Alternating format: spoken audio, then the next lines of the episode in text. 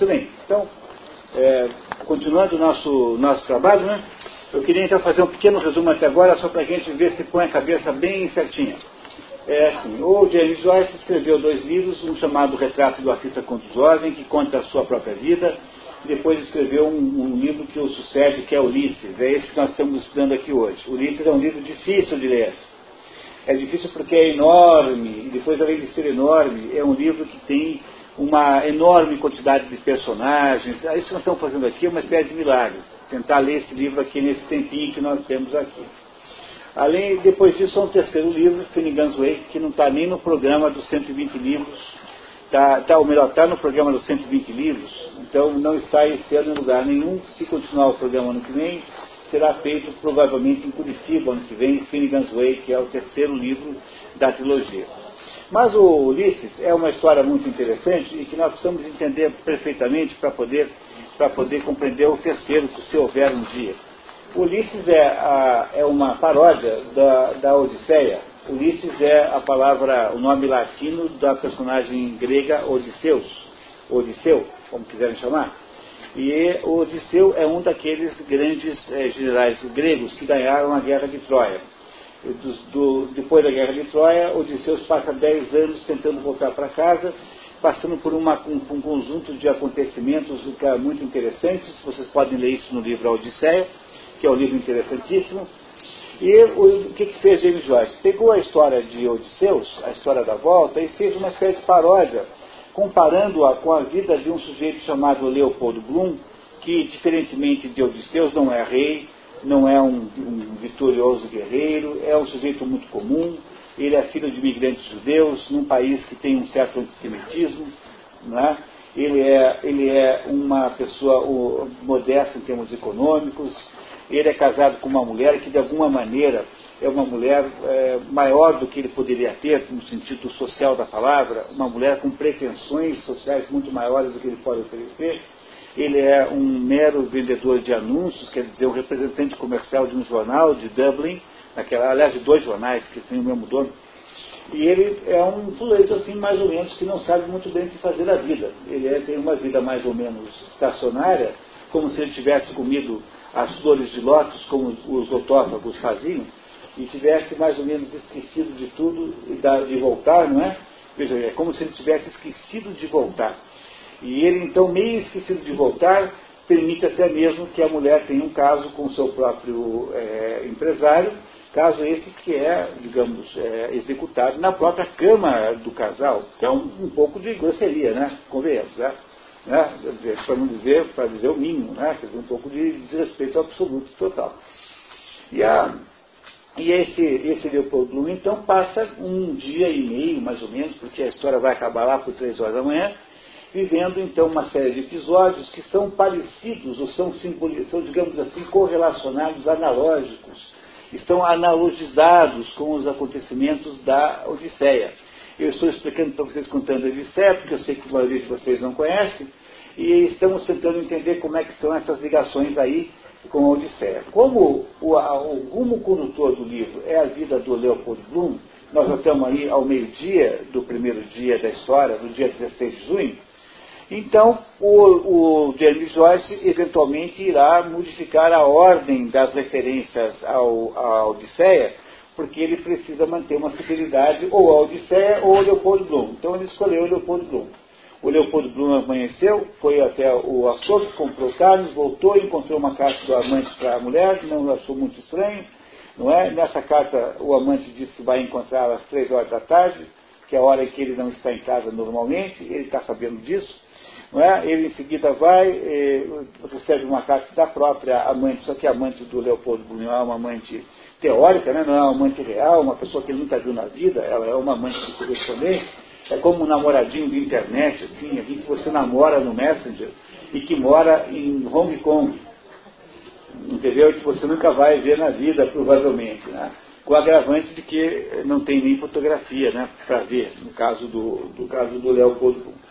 E ele passa, vai mais ou menos pela cidade, vai, ao enterro às 11 horas, que é equivalente a baixar ao, ao, ao Hades. Nesse enterro, então, ele percebe que ele é, de certo modo, malquisto. São feitos comentários, digamos assim, é, que são, digamos, a, a, menosprezadores da pessoa dele. Ele não é uma pessoa de modo nenhum, não é? E ele então, tendo saído do Hades, não é? Ele vai para o próximo episódio, que é o episódio de Eulo. Olha, quem que é Eulo? Eulo é o nome do rei dos ventos, é o, é o deus dos ventos. Por isso que a gente, quando fala da energia dos ventos, diz que é energia eólica. Por que a gente fala em energia eólica? Porque é o, é o rei dos ventos, é o deus dos ventos, perdão. E aí o que, que é o Elo? Elo é um deus que cuida dos ventos e que mora numa ilha que é uma ilha flutuante no Mediterrâneo. Ela fica flutuando ao sabor dos ventos. E eles vão, estão tentando voltar para Ítaca, né? Já, nessa altura eles já fizeram um desaforo ao cozido, já estão com, já estão com dificuldades. E encontram o Deus dos ventos, explicam para ele, olha, nós queríamos voltar para Ítaca. Aí o Deus dos ventos resolve ajudar. Ele diz assim, olha, então fazer o seguinte, eu selecionei os ventos desfavoráveis a vocês e prendi nesse saquinho aqui. Então vocês vão para Ítaca, porque é só botar o barco para andar, porque vão chegar lá. Por quê? Porque os ventos que impediriam vocês chegarem lá estão todos prisioneiros desse saquinho onde estão os ventos desfavoráveis. Chegando lá, vocês soltam os ventos e pronto, chegaram a Ítaca. Ficam muito felizes com aquela ajuda que o Deus dos ventos está dando, o Elro, e vão para Ítaca. E vão embora. Quando chegam quase perto de Ítaca, quando estão chegando em Ítaca, estão vendo as luzes da cidade, lá adiante, né, a iluminação da cidade, o Odisseus está muito cansado, dorme um pouquinho, e os marinheiros, que não, não entendiam bem por que, é que ele carregava aquele saquinho fechado ah, né, o tempo todo com ele, acharam que era aquele saquinho tinha lá dinheiro, ouro, pedras preciosas, tesouros, enfim. O que ah, for. desgraça. Né? É isso? E aí o, o, os marinheiros abrem, abrem um saquinho antes de chegar em Ítaca, e os ventos desfavoráveis então empurram a, o navio para onde eles, de onde eles vieram, fazem todo o percurso de volta, empurrado pelos ventos. Só que quando chegam lá na ilha do, do, do, do, Deus Elvo, e contam a história para ele e, e diz assim, ó, o senhor não podia fazer um favor para nós de agora conseguir mais um pouquinho, mais outra vez prender esses ventos? Só que a essa altura o Elvo já não quer mais cooperar, porque ele raciocina assim, se esse pessoal, com toda a ajuda que eu dei, não chegou lá, é porque deve, deve, ser, deve haver algum Deus muito poderoso contrário a eles. Então não serei eu que vou entrar nessa briga. E ele então recusa-se a ajudar o Odisseu e seus companheiros de novo. Qual será que é a equivalência que tem na história desse episódio da Odisseia? Então vamos ler aqui, né, na página 10, episódio 7, Eulo. Eulo preside os ventos a partir de sua ilha móvel no Mediterrâneo. Trata Ulisses muito bem e o ajuda, confinando todos os ventos desfavoráveis num saco que lhe entrega com a recomendação de não o abrir de modo nenhum. Quando as luzes de Ítaca já estão à vista, aproveitando o descanso de Ulisses, seus companheiros, fantasiando tesouros, abrem o saco e os ventos tempestuosos, agora solta, enviam a embarcação de volta ao porto de partida. Eulo, desconfiando da ira dos deuses, repudia Ulisses e o trata mal, expulsando lá da ilha. E ele, então, continua a sua peregrinação pelo Mediterrâneo. Ora, o que será que aconteceu na vida de Leopold Bloom que é, uh, que é equivalente a isso. Por favor, Inês. Neste episódio, a ação acontece na redação do Freeman's Journal. E o, e o capítulo introduz vários assuntos como se fossem manchetes de jornal. No centro de Dublin, bondes, carros, correios e carroças da destilaria dirigem-se aos seus destinos. Vocês entenderam que cada capítulo escreve de um jeito diferente? Porque agora, como é, a, se passa no jornal, onde trabalha como vendedor de anúncios o Leopold Bloom, então o jeito de escrever é um jeito assim de manchete de jornal. Cada capítulo você tem que tentar entender como é que ele está querendo fazer. Essa é uma das dificuldades do livro. O livro podia ser fácil, mas não é. É difícil por causa dessas inovações estilísticas. Bloom está nos escritórios do Freeman's Journal pegando uma cópia do anúncio modificado para Alexander Keys. 27, a nota diz: Bloom é corretor de anúncios para o Freeman's Journal. Embora a tradutora tenha traduzido Keys por Chaves para deixar claro o trocadilho, preferi manter a forma original, lembrando o leitor que o anúncio feito para Keys explora o tema Chaves. Bloom caminha por entre as impressoras do Evening Telegraph, que pertence ao mesmo dono do Freeman, e aproxima-se do gabinete do conselheiro municipal Nanette, chefe de impressão, que é italiano de nascimento e irlandês por opção.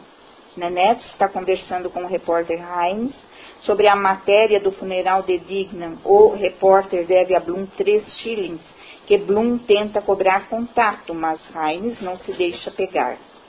Sob o rugido das impressoras, Bloom descreve o novo formato do anúncio de Kiss, duas chaves cruzadas para evocar o parlamento independente de Manx, 28, anota. Trata-se do parlamento da ilha de Man, que já tinha autonomia política naquele momento.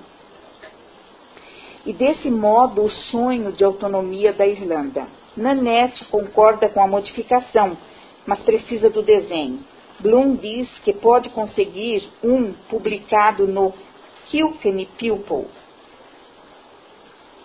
Bloom ouve por um instante o som do papel passando pelas rotativas e então dirige-se para os escritórios. Observa linotipistas montando as páginas de trás para frente e lembra de seu pai lendo hebraico. Por aí, tá? Então, onde é que está a ligação entre o episódio do Elo e o episódio da vida do Leopoldo?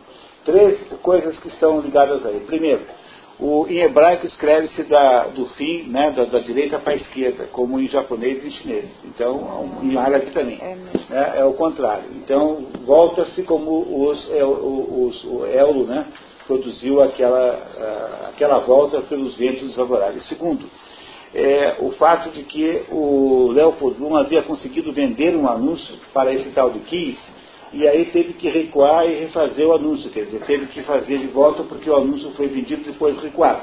Então está aqui a ligação entre esse episódio do, do da Enem, da, do, da Odisseia, com os acontecimentos da vida de Leopold Bloom. Nesse jornal aí, finalmente acontecerá mais tarde o encontro, o primeiro encontro verdadeiro entre o Leopold Bloom e o Stephen Dedalus, porque o Stephen Dedalus é um intelectual meio ocioso, dá aula naquela escola de inglês, né, naquela, naquele colégio, lembro da aula de história, vocês lembram disso, e o Leopold Bloom é um sujeito que fica mais ou menos por aí, mais ou menos gravitando em torno do jornal.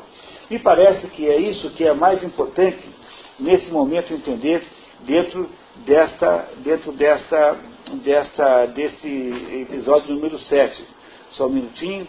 Ah, basicamente é isso. No episódio número 7 é isso. E o que nos remete para o episódio dos estrigões. O episódio dos estrigões agora já nos remete para uma hora da tarde, 13 horas. O que é que são os estrigões? Uma vez que o Ulisses e os seus companheiros são expulsos da ilha de El, eles começam a procurar outro caminho para ir para Ítaca e acabam dando nessa ilha dos Estrigões, que é uma ilha de canibais. São gigantes, horrorosos, medonhos canibais.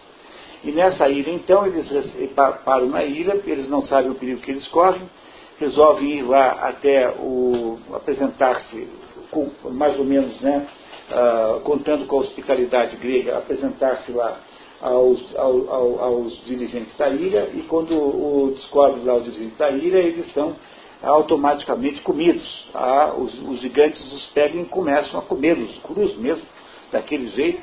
Eles fogem, os que conseguem sobreviver fogem para os seus navios e os, os aqueles, aqueles uh, gigantes canibais atiram pedras contra os navios, afundam-os e vão comendo os que podem comer, que estão ali mais ou menos sobrando uh, na praia. Enquanto isso, um navio apenas sobe, o navio em que está o próprio Odisseus, e uma meia dúzia, mais uma, uma quinzena mais ou menos de soldados, que é o que sobrou até agora da, daquela experiência. Portanto, a, a experiência da Ilha dos Estrigões é uma experiência muito negativa e muito ruim. O que é que diz aqui a, o comentário? Os Estrigões. Depois de expulsos da ilha de Elvo, Ulisses e a sua frota vão dar na terra dos Estrigões. Todos os navios ancoram, menos o Capitânia, que é o de Ulisses. Um grupo desce para reconhecimento e é conduzido à casa do rei Antífates, um gigante que devora a comitiva. Em seguida, os estrigões atacam em bandos os navios ancorados e destroem a tudo e a todos, só escapando a nau capitânia com Ulisses e a sua tripulação direta. Qual será que é o equivalente para a vida do Leopold Bloom de uma coisa tão horrorosa como essa, como uh, o episódio da Ilha dos Lestrigões. Vamos lá. Página 12. Bloom passa por uma loja de doces. Um homem oferece-lhe prospecto anunciando um pregador americano. A princípio, Bloom pensa ter lido seu próprio nome no folheto, mas depois dá-se conta de que está escrito Blood of the Lamb. É blood, né? Blood, blood. sangue. É. Ah, Blood of the Lamb. Anota a confusão entre Bloom e Blood. Leopold passa por Vila e Dédalos e tem pena das crianças agora órfãos de mãe. O lar sempre se desfaz quando a mãe parte. Como Dil parece magra. Quando considera os quinze filhos de May e Simon, Leopold pensa na desumanidade da Igreja Católica, que força os pais a ter mais crianças do que eles podem alimentar. A May e Simon são os pais de Leopold Bloom, ele, ele, os pais de, de Stephen Dedalus, né? que ele conhece ambos, né? conheceu a May, que já morreu, ele conhece os pais, embora não conheça o menino, o filho. Bloom atravessa a ponte O'Connell e atira o prospecto amassado pela beirada. Compra dois bolinhos Banbury para dar às gaivotas que apanham os pedaços no ar. Percebe um, um anúncio num barco a remo e pensa em outros locais eficazes para anunciar, como colocar folhetos médicos sobre doenças sexualmente transmissíveis nos banheiros. Subitamente, Bloom considera-se Boylan teria alguma doença sexualmente transmissível. Agora é o, o amante da mulher com quem a mulher vai estar naquela tarde às três horas da tarde. Então ele começa a pensar, mas será que né, que coisa mais chata, né? Dizer, que coisa mais desagradável, né? Essa situação, né? Então ele começa a pensar se o Boyle vai encontrar lá, em que condições vai encontrar a mulher. É isso. Pode continuar lendo. Bloom pensa no conceito astronômico de paralaxe que ele nunca realmente entendeu e se lembra da conversa daquela manhã sobre metempsicose. Uma fila de homens sanduíches passa, anunciando para a firma de materiais de escritório Wisdom Helly quatro Bloom. Quando Bloom trabalhou na Helly, seus empregadores rejeitaram sua ideia de uma carroça reclame transparente com duas mulheres escrevendo com o material da firma. Leopold tenta se lembrar onde ele e Molly estavam morando na época. Muito bem. É, muito bem. Aí uh, o Bloom passará por vários outros episódios e vai andando por Dublin e vai pensando em coisas. Tudo é, tudo é fluxo de consciência. Até que finalmente ele entra na página seguinte, 13, né, no, no parágrafo vencido pela fome, logo no começo, ele entra no restaurante e é aí que os destrigões aparecem. Não é? Vamos ver. Vencido pela fome, na página 13. Vencido pela fome, Bloom entra no restaurante Burton, que o impressiona muito mal pela cena de pessoas mal educadas comendo. Molho acre de carne e aluvião de legumes verdes. Veja os animais se alimentarem. Pronto, está aí os estrigões. Apareceram os estrigões aí da história do, de seus, aí com a visão que ele tem daquela gente comendo animalescamente dentro de um bar.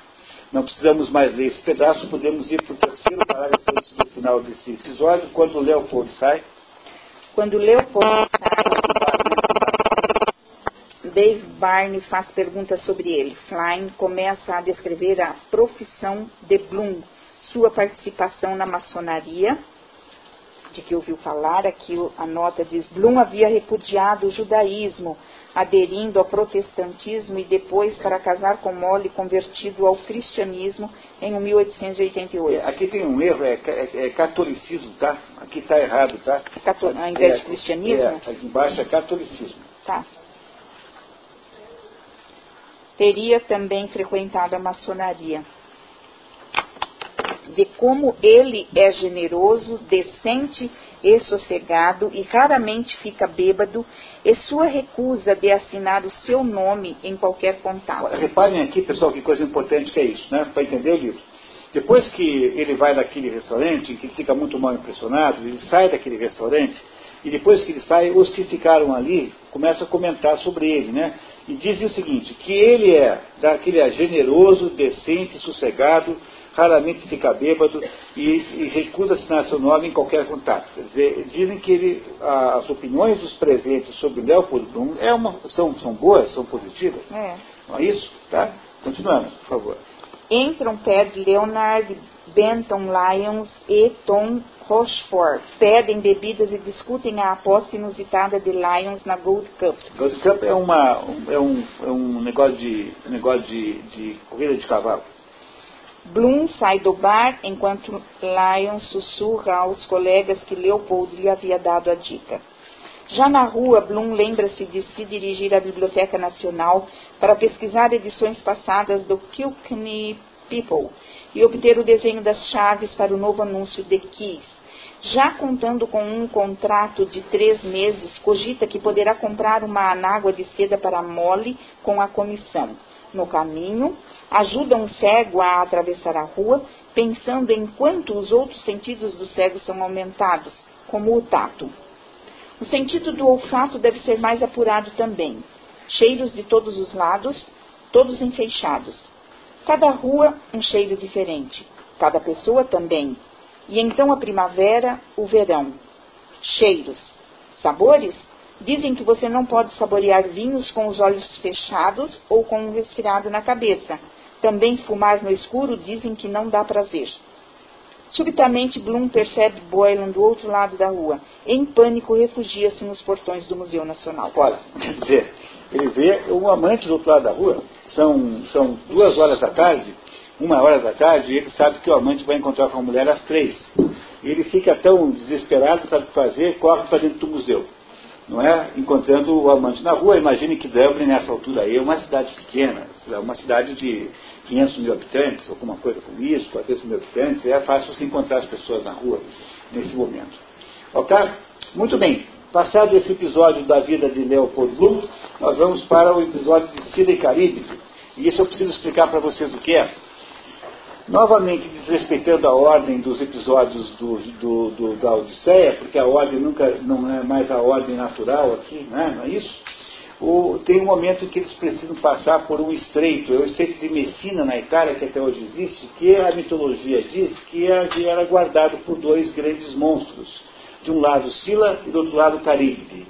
Um era um monstro terrível, com diversas cabeças, que pegava os marinheiros nos barcos, e o outro era um redemoinho, que mais ou menos engolia qualquer coisa que passasse por ali.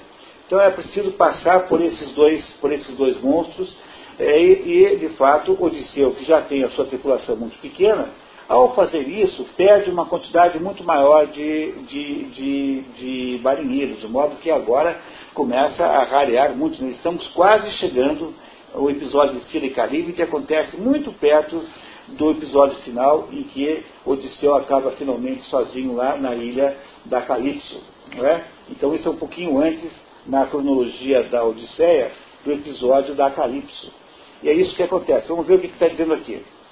Deixamos pela segunda vez a ilha de Circe, deixando pela segunda vez a ilha de Circe, ele pulou, pulou a ilha de Circe, né? Ulisses precisa passar pelo estreito que tem um lado de um lado Sila, monstro de seis cabeças e 32 pés, e do outro Caríbide, redemoinho terrível que traga as embarcações que os desafiam. Mesmo perdendo alguns homens para Sila, a embarcação de Ulisses ganha o outro lado da estreita passagem. Quer dizer, as, os monstros trabalham assim. Você tem que passar longe do redemoinho, e ao passar longe do redemoinho, você cai na boca da Caríbide. Não é da Sila. Né? Para escapar da Caríbide, se cai na boca da Sila. Quem tenta passar longe da Sila, cai na boca da Caríbide, e assim por diante. São dois monstros terríveis. Quem será que são os dois monstros terríveis na história de Leopold Bloom, naquele dia, lá, 16 de junho, às, quatro, às, às duas horas da tarde? Inês, por favor. No escritório do diretor da Biblioteca Nacional, no início da tarde, Stephen Dédalus informalmente apresenta sua teoria sobre Hamlet para o crítico e ensaísta John Eglinton, para o poeta George Russell. É, esse poeta George Russell, que já existiu de fato, escrevia o seu nome com esse jeito, com esse AE, aí com essas duas siglas. Ah, tá. E para Thomas Lister, bibliotecário e Quaker. Stephen argumenta que Shakespeare associou a si próprio com, com o pai com o pai de Hamlet e não com o próprio Hamlet. Pronto, então aqui tem mais uma coisa importantíssima para entender o livro. o, o, o, o, principal assunto que perturba a existência de, de Stephen eh, Dedalus, porque vocês repararam que ele reapareceu agora, né? Ele tinha sumido e agora reapareceu Stephen Dedalus. Onde? Na Biblioteca Nacional lá de Dublin, da Irlanda, discutindo lá um aspecto qualquer lá de Hamlet, de uma peça de Shakespeare. E ele então demonstra por essa conversa que vocês vão ver agora que o assunto principal da vida de Stephen Dedalus é, é o problema do pai. O pai é o problema central de Stephen Dedalus. Então ele está defendendo uma tese de explicar Hamlet, não pelas explicações generalmente aceitas, mas por uma explicação que envolve as ligações de Hamlet com o seu próprio pai. Vocês sabem que Hamlet foi é, aquele sujeito cujo pai foi assassinado pelo tio, pelo irmão, portanto, né? Chamado, chamado Cláudio, e Hamlet, então, é um sujeito que não sabe o que fazer, porque o pai dele foi morto é, de, modo, de modo, digamos, é, foi morto ilegitimamente e ele precisa fazer alguma coisa. Toda a peça Hamlet é sobre as dúvidas de Hamlet sobre o que fazer com relação ao assassinato do pai. É? Então vamos ver aqui o nosso Stephen Dedalus defendendo matérias sobre os pais em geral. Reparem só. Quando o episódio começa, Stephen está impaciente com a insistência dos seus interlocutores na interpretação tradicional de Shakespeare.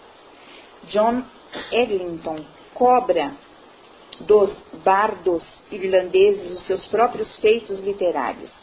Russell, por sua vez, desdenha a teoria de Stephen com base na tese de que se deve buscar apenas o sentido da obra e desprezar os elementos biográficos que é aquilo que eu falei para vocês no começo da noite hoje, para fazer exatamente isso.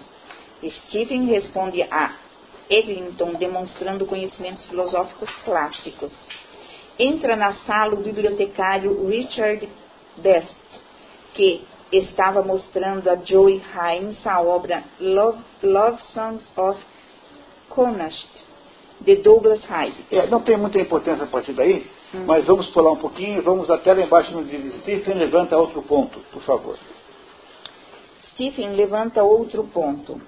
O fantasma do pai de Hamlet inexplicavelmente conhece o meio usado em seu assassinato e sabe da traição de sua mulher, tendo recebido esse conhecimento excepcional porque a personagem é o próprio Shakespeare.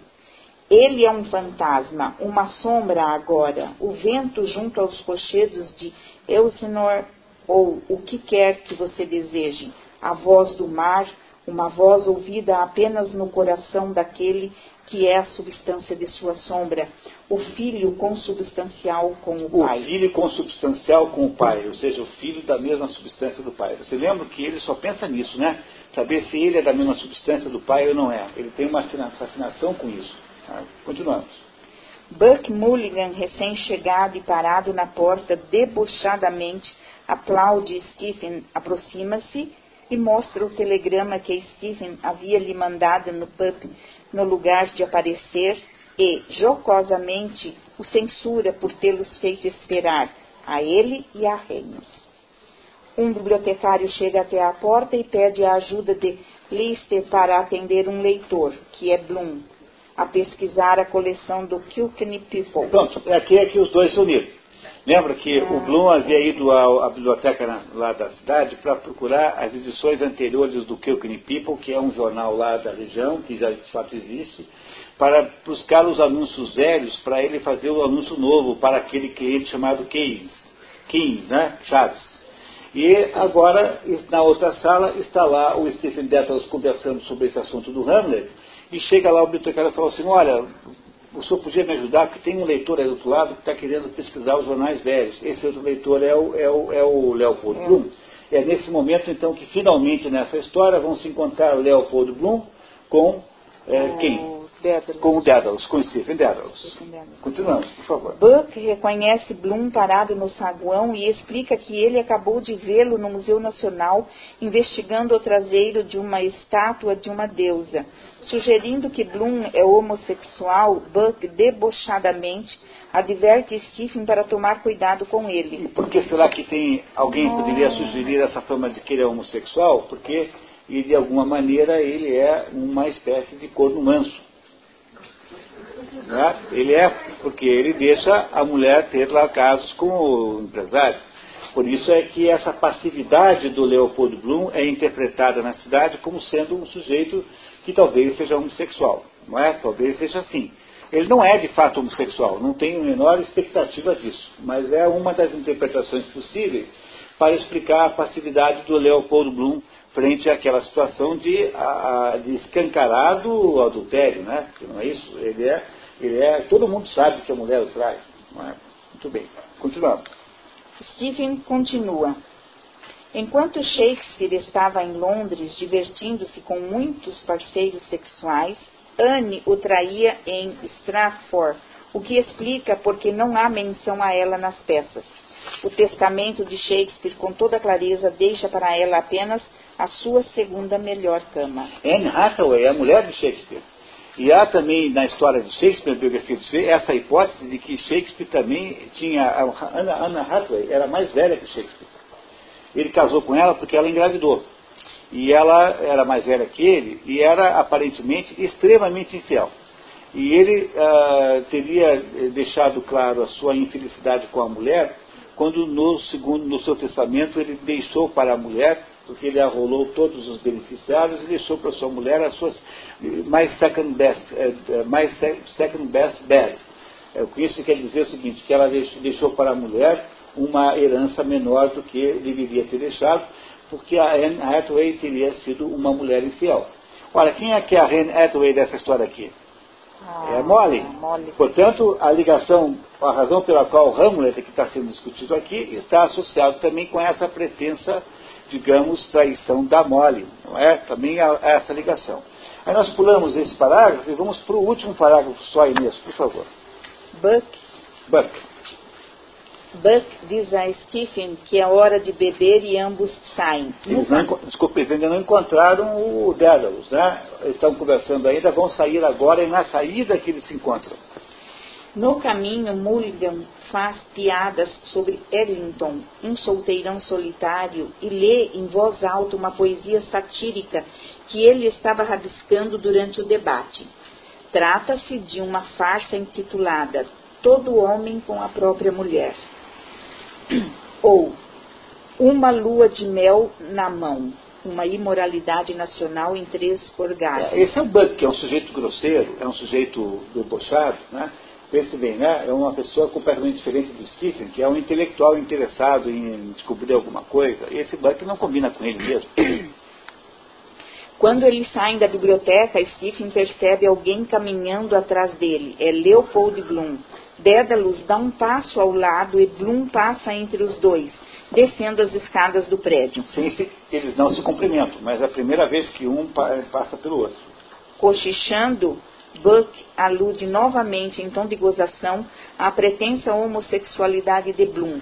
Ele te examinou com desejo. Stephen desce os degraus sentindo-se esgotado. O próximo episódio da Rochas Flutuantes não é um episódio da Odisseia. Aqui, então, o James Joyce tirou um episódio do livro dos Argonautas, a história dos Argonautas.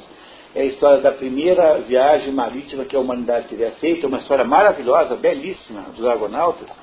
E durante a viagem dos argonautas, que é a viagem capitaneada por Jazão, que precisa buscar o velocino de ouro não é? nas, nas cocóquidas para trazer de volta para a Grécia, esse, esse, esse, eles passam por uma experiência das rochas flutuantes, que é a experiência de haver duas grandes, duas grandes. É, desculpe, eu não falei para vocês da Sala da Caribe, né? Da, da, porque onde é que estava a ligação dessas duas, né? Eu esqueci de falar isso, né? É. Na verdade, essas duas são as duas garçonetes do bar, que tem duas, um bar lá que tem duas garçonetes, e que todo mundo que entra, elas fazem um comentário malicioso, assim. Assim, ó, oh, esse velho não deve tomar banho. Aí entra outro, ela fala assim, ó, oh, imagine dormir com esse fulano. A outra, elas, são, elas são, assim, mal criadas, mal educadas e, e são é, é, maledicentes. E essas duas aí é que são a Caribe e a Sila que são aqueles dois monstros, que são duas garçonetes de um barco pelo qual o Steven, pelo qual o Leopold Bloom passa. É? basicamente isso. E nas rochas flutuantes, é? aqui você tem uh, as rochas flutuantes na história dos argonautas, que não está na Odisseia, eu insisto nisso, não é da Odisseia, é da, dos argonautas, são duas grandes pedras que ficam no meio do mar, e você passa tem que passar por meio delas. Mas na medida que você vai chegando no meio, elas vão fechando. Vão fechando, vão fechando, até que no final, antes de você conseguir atrasá-las, elas esmagarão completamente qualquer coisa que esteja lá no meio. Não é? Quem será que é? é quem são as rochas flutuantes para a vida de Leopold Bloom?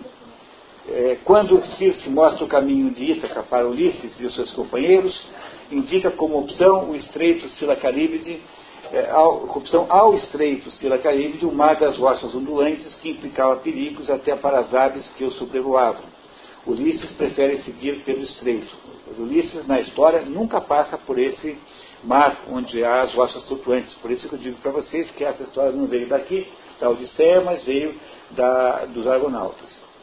Olha, quem são as rochas flutuantes? Nós não vamos ler, porque na verdade vamos ler apenas, né, apenas essa primeira, primeiro parágrafozinho, por favor, Inês.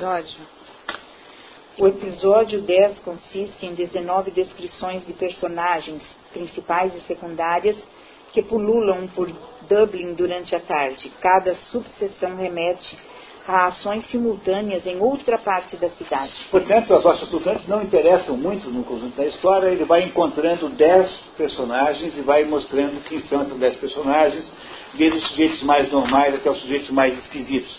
É como se aquelas personagens que ele encontra na cidade fossem rochas flutuantes na cidade, perdidas durante o dia inteiro, como acontece encontrar pessoas que estão né, é, perdidas na cidade.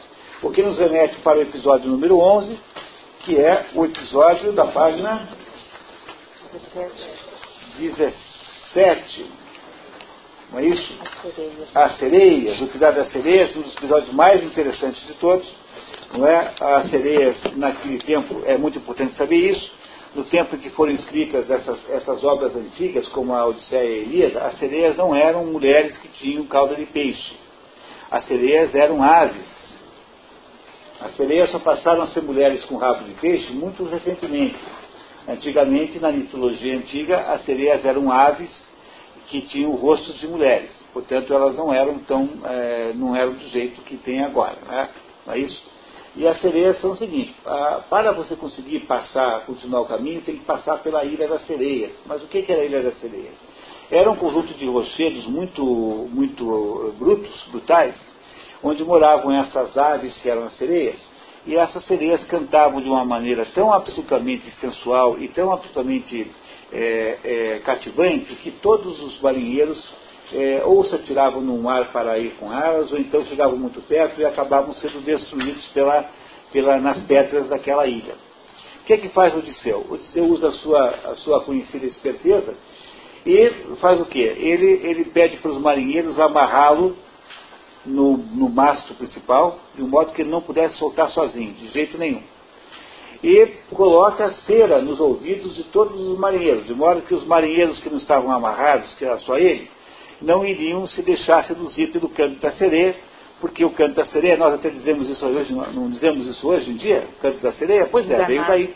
Né? Isso veio dessa, dessa história.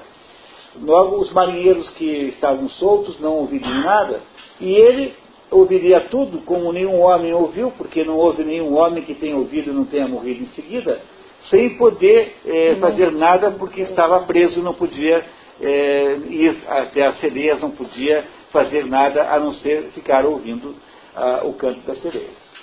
Não é? é uma história interessantíssima. Eu imagino que psicaliticamente é uma farra alguém, um psicalista, cuidar dessa história. É muito interessante, é muito interessante. Então as sereias, vamos lá. Sereias. Na nota, aqui novamente James Joyce modifica a ordem da narração homérica, onde o episódio das sereias acontece imediatamente antes do de Sila e de Caribe. E aqui acontece depois. Vocês sabem que ele mudou a ordem porque ele está seguindo a ordem da vida do Leopoldo Bloom. Aconselhadas por Circe, Ulisses e companheiros empregam estratagemas para cruzar com as sereias, cujo canto irresistível fazia os marinheiros atirarem-se ao mar. Ulisses é amarrado ao mastro e dá ordens de não ser desamarrado de modo nenhum. Seus companheiros, com cera cobrindo os ouvidos, tornam-se diferentes ao canto e assim Ulisses torna-se o primeiro mortal a ouvir e sobreviver ao canto das sereias. Muito bem, então vamos ver é, quais são os cantos das sereias. O episódio 11 começa com um prelúdio de frases misturadas e fragmentos do texto, técnicas similares ao episódio 10, pelas quais partes do texto descrevem os acontecimentos em outros locais, interrompendo a narrativa em curso. As Barmed... Ah, então, pessoal, olha aqui, eu falei uma coisa é, que agora eu lembrei. Né? Ah, a, a Sila e a Caríbide não são as, as duas garçonetes que aparecem agora só. A Sila e a Caríbide são aqueles dois intelectuais que estavam brigando lá, conversando com o Stephen Dedalus. Ou seja, dois sujeitos perigosos, porque os dois tinham posições extremamente contestáveis. assim. Então, a, a Sila e a Caríbide eram os dois intelectuais. As sereias são essas garçonetes aí que farão a maledicência do, dos outros. Reparem que interessante. As barmaids do bar do Hotel Ormond, Lívia Dulce e Nina Kennedy esforçam-se para ver a cavalgada pela janela e depois conversam e dão risadinhas tomando chá. A cavalgada você sabe o que é, mas naquele dia havia lá uma cavalgada do, do uma cavalgada tradicional que havia lá em Londres tem todo ano, que é uma cavalgada de natureza os nobres cavalgam, tem uma espécie de desfile com aquelas carruagens velhas antigas, né? E depois abrem lá uma exposição beneficente que tem todo ano, que aí o pessoal vai lá comprar tal para ajudar lá as obras de caridade. Essa cavalgada aqui que, tava, que elas estavam vendo lá enquanto serviam lá os clientes. Atrás do balcão fazem comentários depreciativos sobre diversos clientes. Imagine só ser casada com um homem daqueles. Simon Dédalus entra no bar Ormond, seguido de Lenehan, procurando por Boylan. As moças servem-lhes drinks e comentam o afinador cego que havia arrumado o piano naquela manhã.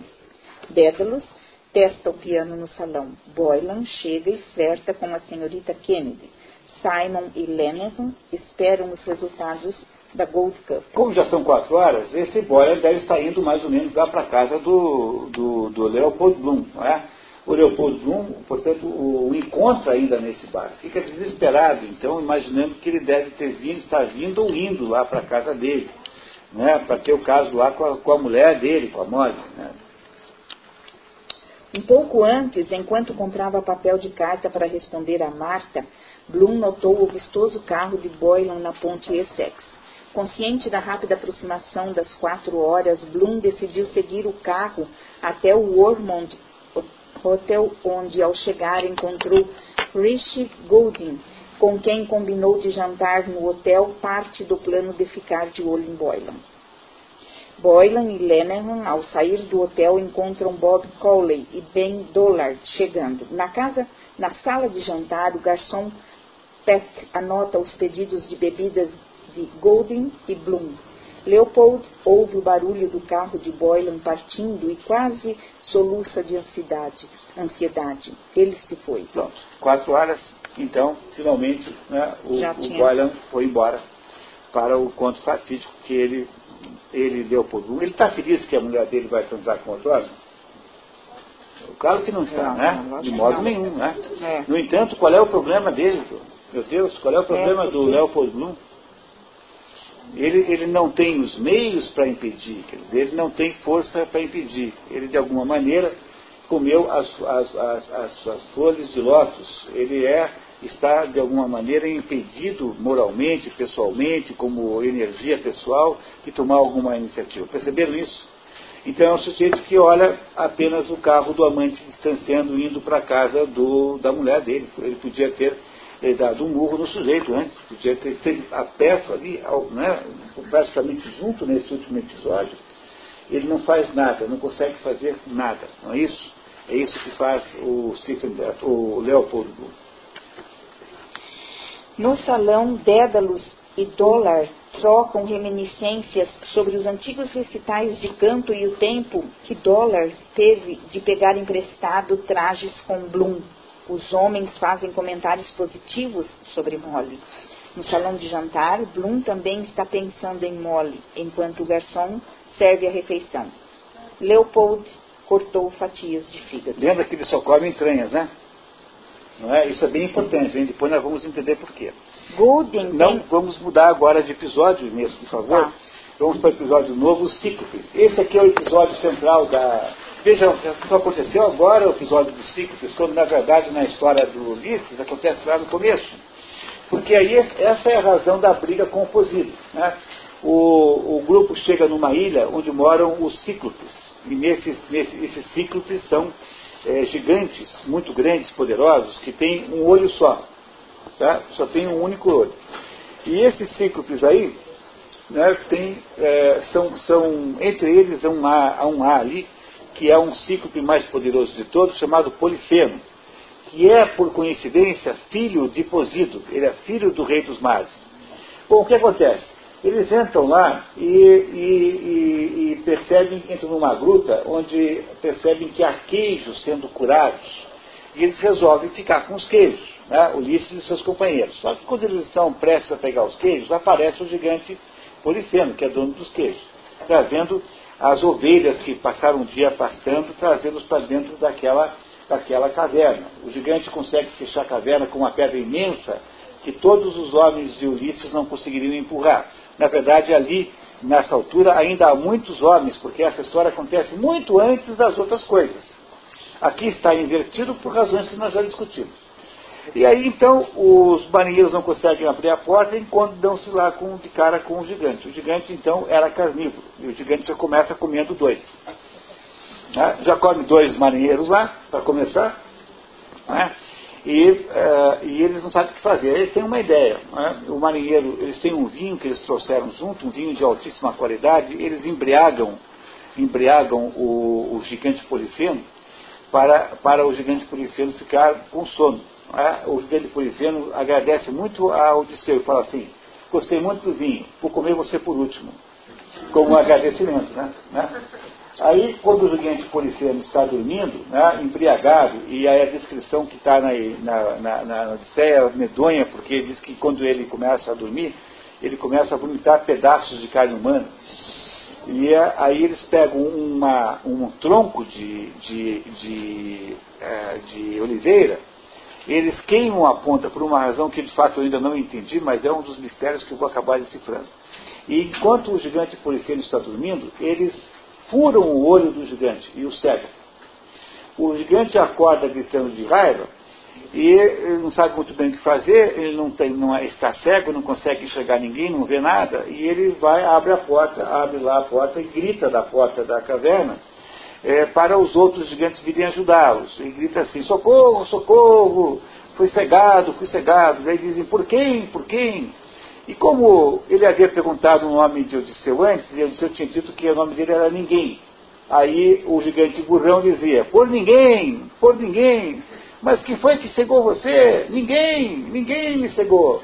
E os outros gigantes não dão bola. Aí, é, por um outro estratagema, eles conseguem sair daquela, daquela caverna e voltam para o barco, mas para os barcos. Só que voltam para os barcos já sem os três ou quatro que haviam sido comidos pelo gigante Polifemo. E aí o Odisseu comete o grande erro, que é o erro da, né, o erro da, da vaidade, né? Porque quando eles estão já nos barcos preparados para ir embora, o gigante está lá na praia jogando pedras contra eles, né? Furioso. E, jogando pedras na direção da voz que ele ouve. E aí o Odisseu faz uma bravata do tipo assim, ô gigante, ô seu burrão, quando perguntarem para você quem foi que te cegou, pode ser que fui eu, viu? O Odisseu. Pronto. Aí o gigante já sabia o nome verdadeiro dele, pediu para o seu pai Posido para perseguir o Odisseu. Essa é a origem da perseguição de Posido, é, que isso aconteceu lá no primeiro ano, na, acho que nos primeiros meses de viagem. Não é? Quer dizer, não foi nem no primeiro ano. O Odisseu e os seus companheiros só não conseguiram voltar para Ítaca automaticamente por causa desse episódio chamado ligado ao cíclope. Vamos ver então o que, como é que é isso. Vamos lá. Curiosos para ver os cíclopes, Ulisses e um grupo seleto de marinheiros desembarcam numa ilha, comem queijos alheios numa caverna e são surpreendidos pela chegada do cíclope Polifemo, que come um dos marinheiros e fecha a porta com uma enorme pedra, trancando o grupo. Ulisses embraga o cíclope com o vinho que havia trazido consigo e depois, quando o gigante adormece, cega seu único olho com um tronco de oliveira. O monstro, cego e enganado, permite que os gregos fujam. Os marinheiros gritam-lhe desaforos. O gigante Polifemo atira-lhes grande pedra que erra o alvo. Ulisses comete o erro de dizer seu verdadeiro nome e começa a ser perseguido por Posido, pai do ciclo mutilado. Qual será que é a equivalência aqui na vida do Leopold Bloom desse episódio da Odisseia? Inês, por favor. Um narrador na primeira pessoa e anônimo, aparentemente um agente de cobranças, descreve os acontecimentos do episódio, que inclui mais de 30 passagens, às vezes hiperbólicas, envolvendo mitologia irlandesa, jargão legal, jornalismo e a Bíblia, entre outras coisas. O narrador encontra Joey Hines na rua e o convida para tomar um drink no pub de Barney Kiernan, para ele lhe contar os acontecimentos da reunião sobre febre aftosa daquela manhã que Joey havia presenciado como jornalista. No estilo das velhas sagas célticas, é descrito o mercado pelo o qual eles passam como uma terra de abundância, com alimentos de toda a parte do mundo. Ao chegar ao pub, cumprimentam um certo cidadão e seu cachorro, Gerelm, não sabem o nome do homem, mas o têm em boa conta por causa de sua vida dedicada à causa nacionalista. Pois é, esse homem aí que passou a vida dedicada à causa nacionalista, que eles não conhecem, que é o cíclope da história, porque esse sujeito, na verdade, é um ah. sujeito agressivíssimo, não é? Terrivelmente agressivo, é o que nós saberemos na página seguinte se nós formos lá para, não é? Para o, para ali o, o parágrafo, chega um John Wise Nolan, chegam John Wise, Nolan e Lenehan, que contam o resultado da Gold Cup. Jogar fora. Um cavalo azarão havia vencido.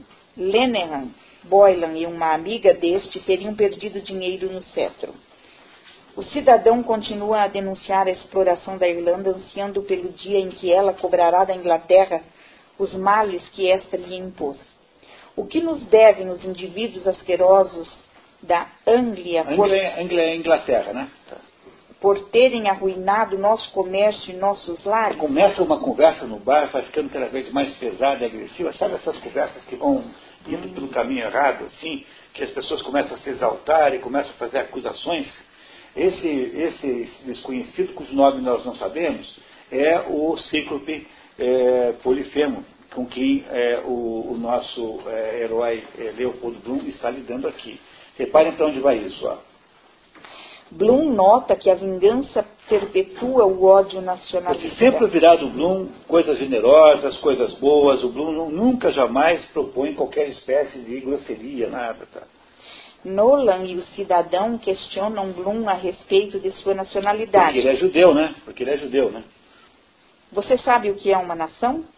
E ele se declara irlandês de nascimento, mas de ascendência judaica. Nolan sugere que os judeus nem mesmo defenderam a si próprios e Bloom responde que amor e vida são melhores que força e ódio. Sai para procurar Cunningham. O cidadão ridiculariza a menção de Bloom ao amor. Lenehan sarcasticamente diz a todos que Bloom teria ido provavelmente sacar a sua aposta em jogar fora Veja o episódio 5 para esse aqui. É, não, não se preocupe com isso, não tem importância. Tá.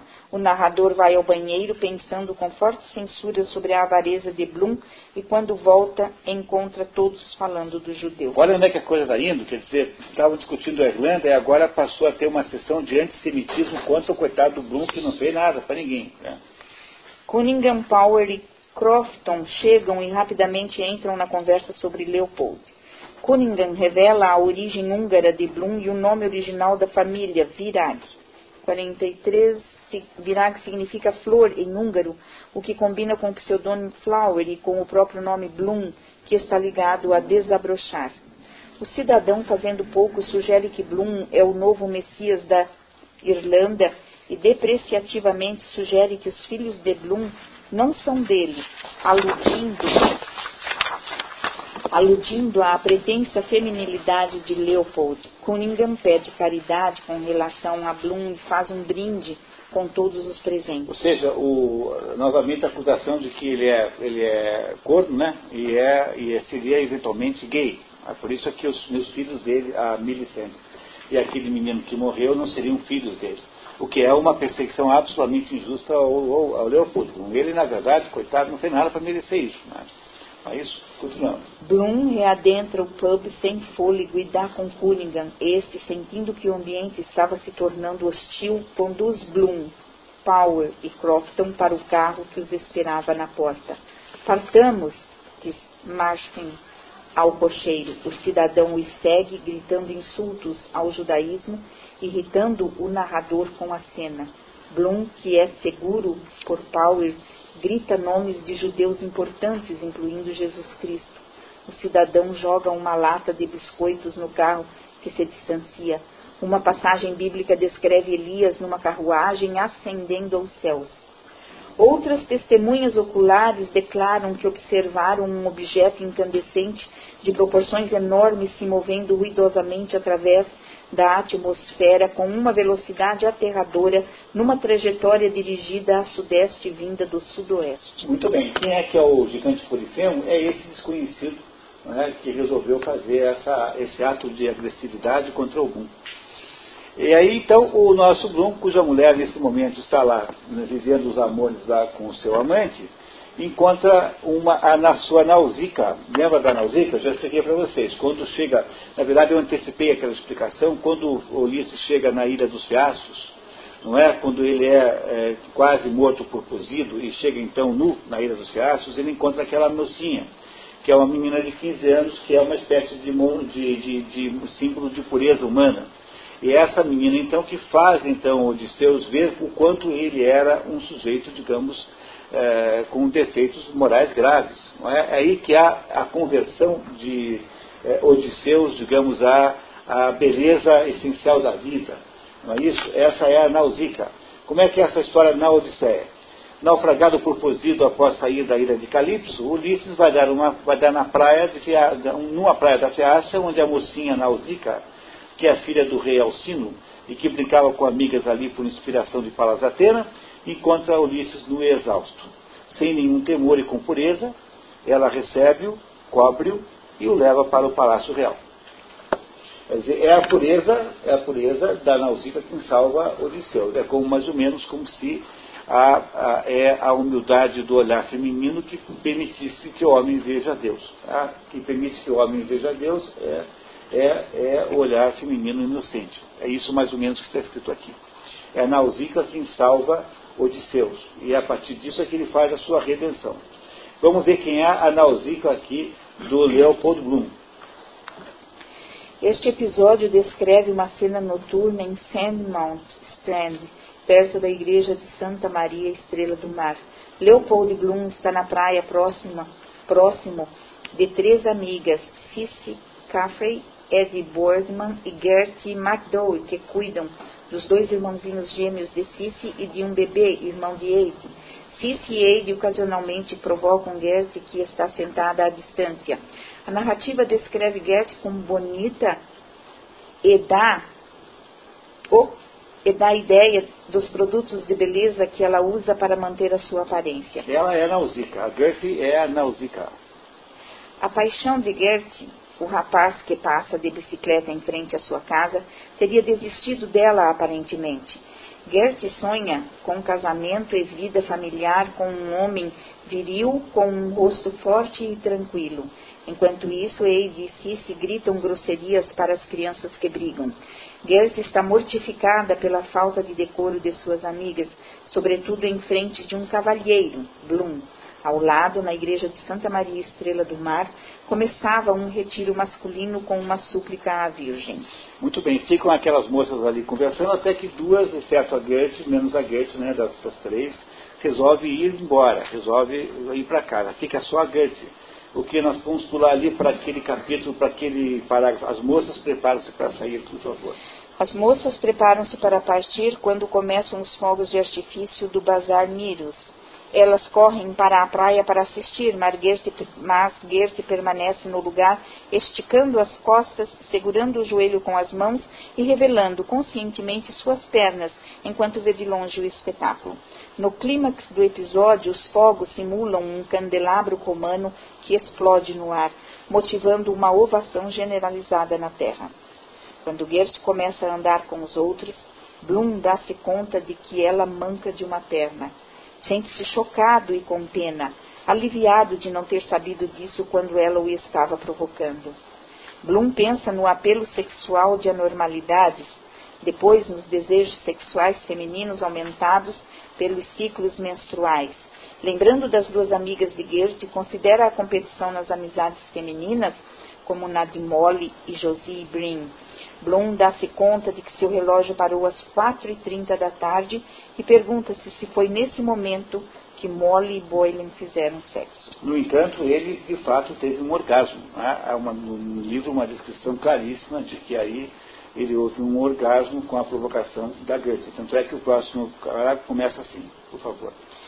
Leopold ajeita sua camisa manchada de sêmen, resultado da provocação de Goethe, e considera estratégias para seduzir mulheres. Muito bem. Aí vamos um pouquinho mais para frente, para o penúltimo parágrafo.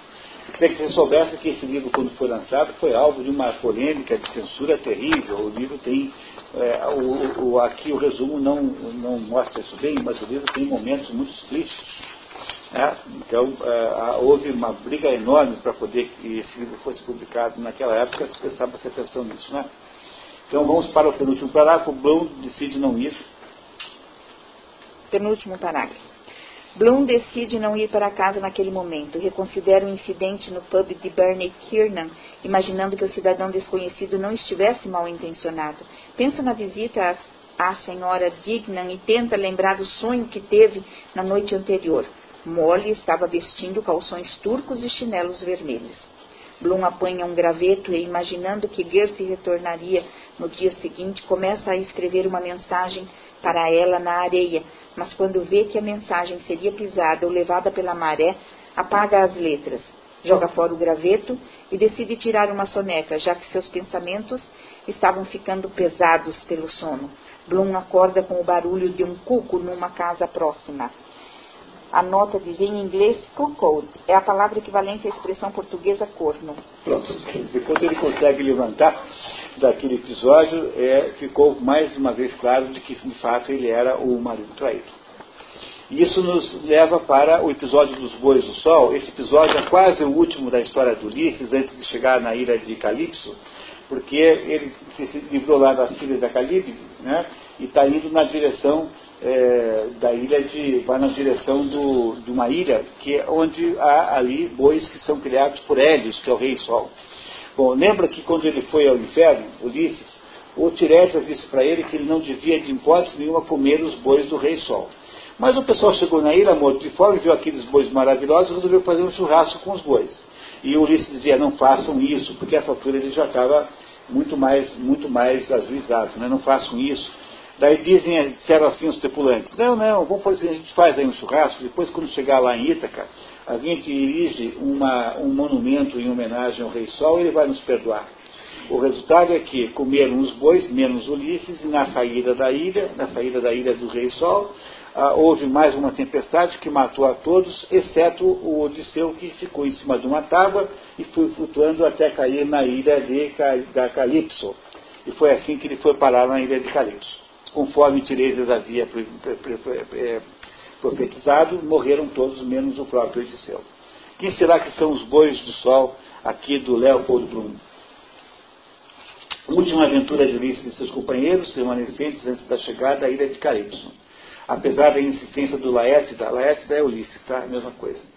A marujada, morta de fome, insiste em churrasquear os bois do sol, alegando poder reparar o desaforo mais tarde, construir um templo para o deus em Ítaca. Conforme previsão de Tiresias, o Deus, por meio do naufrágio, mata todos, menos a Ulisses, que fica à deriva até Paranaia de Calipso, onde permaneceria sete anos. Esse capítulo aqui, é, nós só vamos ler o primeiro parágrafozinho. Por favor. A técnica narrativa do episódio 14 trata da evolução da língua inglesa. Olha, é uma coisa extraordinária, mas tem que ler em inglês daí. Porque assim, ele escreve o primeiro parágrafo, a primeira história como um escreveria um escritor inglês no século XII, o segundo como escreveria um escritor inglês no século XIII, entenderam? É um inferno para você entender isso, porque você pegando o inglês shakespeariano, que é o inglês do século XVII, já é um inglês difícil. Imagine agora esse negócio. O livro vai ficando no final praticamente ilegível. É? Então nós temos que dar um jeito de escapar. Tanto é que não tem nada de importante. É apenas uma demonstração, digamos, de exímia capacidade literária que James Joyce nos dá. É isso? Mas pode ler esse parágrafo inteiro, por favor. Os estilos de prosa de diferentes períodos, associados a estilos de diferentes autores, são reproduzidos e por vezes parodiados em ordem cronológica. Muito bem, não acontece nada de importante, porque é apenas uma demonstração de, de, de, de digamos, de, é, é, é, extraordinária capacidade de James Joyce. Vamos para o episódio 15, 15 que é o episódio de Circe e Circe quem é? Circe é uma feiticeira. O episódio de Circe aconteceu muito antes dos, dos Bois do Sol. Eles vão parar numa ilha que pertence a Circe, que é uma feiticeira. E já ressabiados lá com o episódio dos estrigões, eles não ficam meio com medo de, do que, vai acontecer naquela ilha, né? Então sai lá apenas uma comitiva e o, é, saem dois grupos de batedores para saber se alguém mora na ilha. A ilha parece deserta. Um grupo dos batedores encontra lá uma, uma mulher chamada Circe, que automaticamente os enfeitiça e os transforma em porcos. Diz a Circe que ela é, transforma as pessoas naquilo em que, com que as pessoas mais se parecem na sua verdadeira essência. Entendeu? E viraram porcos. Aí o grupo que não foi enfeitiçado voltou com o Odisseu. Odisseu, então, recebeu a ajuda de Palas Atena, que mandou Hermes, que é o mensageiro de Zeus, ensiná-lo como é que faz para ele não cair no feitiço de Circe.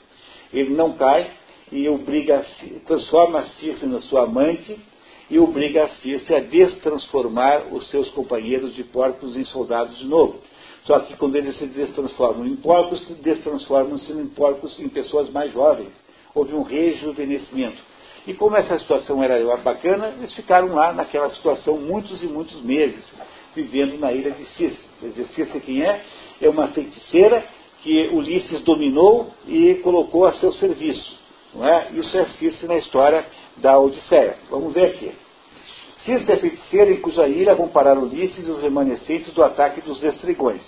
Circe transforma os companheiros, menos um de Ulisses, em porcos, mas o Laértida, que é Ulisses, auxiliado por Palas Atena, ingere um antídoto e recebe de Hermes instruções de como dominar a feiticeira, com quem acaba tendo um romance. Ulisses e seres, e seus, e, e seres companheiros. Ah, meu Deus, é seus, né? É. Ulisses e seus. Olha, eu já vi 200 vezes esse negócio, ainda por cima tem eu.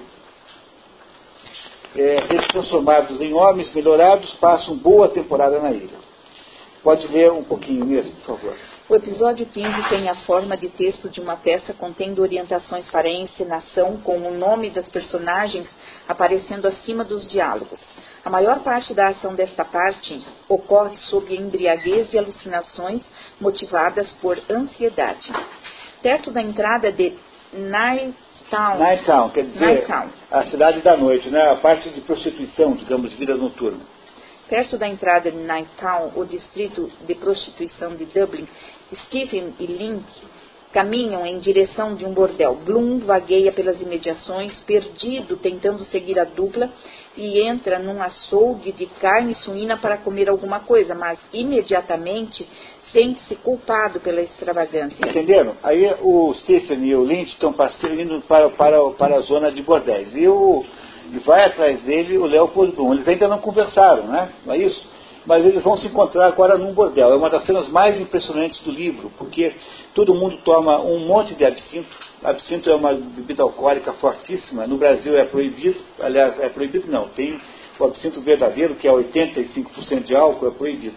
Então toma-se aqui um absinto muito mais leve, que é 45, sei lá quanto. Mas o absinto de verdade era chamado pelos franceses, no tempo do, do, do romantismo, né, chamava, era chamado La Feu Verte, a fada verde, é verde, e é um negócio tão poderoso, tão poderoso que leva a pessoa a alucinações, porque é álcool puro, absinto. Tomam então um álcool puro e acontecem então os acontecimentos mais extraordinários que vocês possam imaginar dentro desse bordel. Não é? Então, por favor, quer, por favor, ler, por gentileza? Bloom começa a viver alucinações nas quais os seus pais, mais Molly e Gert McDowell, cobram dele vários crimes e em seguida a senhora Brin aparece e eles renovam seu antigo flerte. Num canto escuro, Bloom dá a sua carne a um cachorro faminto. Este ato engendra outra alucinação na qual dois guardas noturnos interrogam Bloom, que se declara culpado. Em seguida, Bloom alucina que é réu de um julgamento, acusado de ser corno, anarquista, falsário, bígamo e libidinoso. Testemunhas de acusação como Miles Crawford, Philip Belfoy e Ped Dignan aparecem sob forma de cachorro. Mary Driscoll, uma antiga empregada na casa dos Blooms, testemunha que ele a havia assediado. Ou seja, acontece as maiores alucinações possíveis. Então, o Stephen, o Stephen que está passando por isso tudo, quem não tomou nada foi o, o Bloom. O Bloom está lá observando essa cena. E o Stephen está tomando todas resolvendo quebrar o bar, uma, um troço escandaloso, o menino está né, tá fazendo o maior escândalo. E o Bloom está olhando, olhando mais ou menos, cuidando dele, como um pai cuidaria de um filho. Não é o Bloom que está tendo essas visões? Não é o Bloom que está tendo isso? É. Num canto escuro, o Bloom dá a sua carne a um cachorro faminto. Dá o Bloom dá a carne ao cachorro faminto. É, este ato engendra outra alucinação. Assim, tá, mas o, aqui, o outro também está tomando porre, tá? Não é, é isso? O, tá? Tá, o, na verdade, o Bloom passa por um processo de alucinação, não é? E o processo acaba quando o Bloom é interceptado. Olha só, lê mais um pouquinho, por favor pesadelo, né? Isso. O pesadelo acaba quando Bloom é interceptado pela prostituta Zoe Higgins, que adivinha que Bloom e Stephen, ambos de luto, estão juntos, comunicando a Leopold que Stephen já havia entrado. Zoe, brincando, rouba a batata da sorte de Bloom e o provoca pedindo-lhe informações sobre os males do fumo. Outra fantasia acontece na qual a explicação sobre o fumo de Bloom toma dimensões enormes e vira um discurso eleitoral. Bloom, apoiado por irlandeses e sionistas, é coroado líder da nova Bloom Salem. A alucinação nacionalista torna-se amarga quando Bloom é acusado de ser libertino. Buck Mulligan dá um passo à frente e testemunha a anormalidade sexual de Bloom, depois atesta que ele é, na verdade, mulher. Bloom dá à luz a oito crianças brancas e amarelas. A alucinação acaba com o reaparecimento de Zoe. É uma prostituta. Na verdade, então, eu vou explicar melhor, tá? É assim, o Bloom está tendo essas alucinações, mas ele não bebeu. Ele está tendo essas alucinações porque está tendo as alucinações. Porque as alucinações ah. são aquelas alucinações da ilha de Circe, né, que as pessoas viram porcos, etc. Mas o Stephen, esse sim está bebendo todas. Está ali no bar, eles ainda não se falaram, né? Mas o Stephen começa a ter lá uma, um, conjunto de, de reações muito, muito graves, não é? E aí, se vocês virarem a página, não é isso? Na página 24, acontece aí finalmente a ligação é, final entre o Bloom e o Stephen. Stephen. Stephen está aterrorizado e pede que ela confirme que ele não foi causador de sua Por quê? morte. Porque aparece para o Stephen a mãe dele dizendo que ela morreu e ele nem usou por ela. Hum. E, e Stephen vê o fantasma da mãe, porque Stephen tomou todas as doses que podia tomar de absinto, né? todas, todas. E ele então está terrorizado com aquela alucinação enorme produzida pela bebida. Vamos ver, continuamos. O fantasma é vago na resposta, falando do perdão e da ira divinos. Os outros percebem que Stephen parece petrificado Dédalus desafiadoramente tenta exorcizar o fantasma e seu próprio remorso, declarando que vai lutar, ainda que sozinho, contra todos os que tentarem quebrar o seu espírito. Descontrolado, atinge o lustre com sua bengala. Bela chama a polícia e Stephen sai correndo pela porta do bordel. Bela é dona do bordel, que é a Circe, né? Né? Hum. Dela é dona do bordel, Bela dona do bordel e assiste. Bloom acerta as contas com Bela, que cobra muito mais do que o prejuízo e corre atrás dele. Bloom alcança Stephen cercado por uma multidão, discutindo com um cabo do exército inglês a indesejada presença militar britânica na Irlanda. Finalmente o Bloom conversa agora com Stephen pela primeira vez. Stephen anuncia a sua própria intenção de subverter tanto a igreja quanto o reino. Bloom tenta intervir, mas o militar, achando que o rei foi insultado, ameaça bater em Stephen. Numa sequência alucinatória, Eduardo Seton, 40 e... Não precisa ler, não, tá. não tem importância. é, o cidadão anônimo do bar, o Crope Boy e a Old Gummy Granny, personificação da Irlanda, aparecem para encorajar a briga, mas Stephen não gosta de violência. Está completamente bêbado. Link, impacientado, vai embora e Stephen o chama de Judas o traidor. O cabo nocauteia Dédalus. A polícia chega. Bloom percebe o coveiro Corny Kelleher, que é amigo dos policiais, e o convoca para ajudar o filho de Simon. A polícia, satisfeita, vai embora.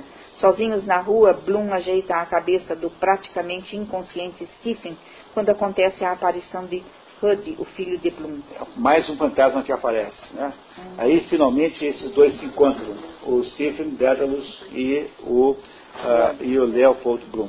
Episódio 16 é o meu. Quando Ulisses finalmente volta para Ítaca, ele volta com um plano urdido com Palas Atena de não se fazer conhecer. Ele volta então fantasiado de mendigo e procura então eu meu. Eu meu é de todos os, os seus antigos uh, empregados. O meu era um porqueiro que havia ficado cuidando dos porcos, do, da vara de porcos de Ulisses. E esse é o meu, então, é a pessoa que ele procura para ajudá-lo a montar um plano de retomar o poder, matar os pretendentes e retomar a mulher, né, a Penélope para ele.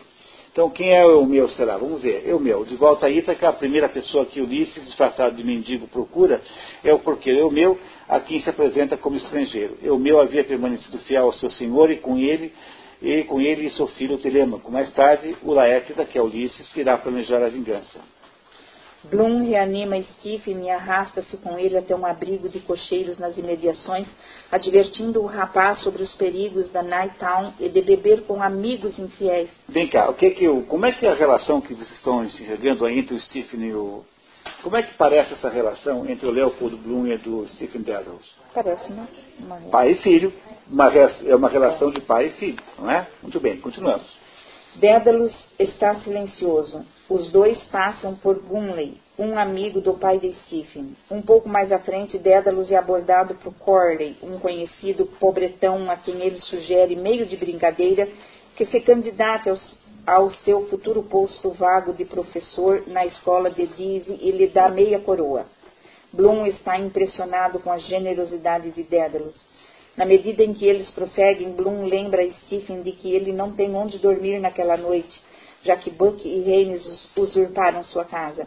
Bloom sugere a Stephen ir para a casa de seu pai, cuja admiração pelo filho ele reafirma. Stephen reage com silêncio, temendo o depressivo ambiente familiar. E é por isso mesmo que no capítulo episódio número 17, chamado Ítaca, o que fará Leopoldo Bloom é levar Stephen para sua própria casa. Chama-se Ítaca porque Ítaca aqui representa a volta de Ulisses para o seu palácio real em Ítaca. E ele, usando o estratagema montado com Eumeu e com Palas Atena e com seu filho Telêmaco, monta então uma estratégia para retomar sua casa. Como é que é a estratégia? Ele, fantasiado de mendigo, entra na sua casa, onde estão todos os pretendentes lá comendo o, os bois da sua propriedade, e ele propõe então que haja uh, uma, um concurso de arco para quem uh, tomaria a posse de Penélope, ficaria com a mulher, quem ganhasse o concurso de arco, o arco de Odisseu. Porque Odisseu havia, tinha um arco que só ele conseguia manejar, que nunca ninguém tinha conseguido fazer isso além dele. Todos os pretendentes tentam e erram, e ele então finalmente consegue, demonstrando então que ele de fato era Odisseu, mas como os pretendentes não reagiram bem a essa perda desse campeonato de arco, ele começa a matar um por um, e ele, o meu filho, mais ou menos massacram 100 jovens, os 100 jovens das famílias mais notáveis da região, que eram os pretendentes. Não é? E, finalmente, então, Odisseu volta para a sua própria casa. É isso que está aqui nesse episódio Ítaca. Usando de um estratagema, Ulisses consegue entrar no seu palácio, onde os pretendentes festejam com as criadas de Penélope. Aliás, chegou no meio de uma festinha.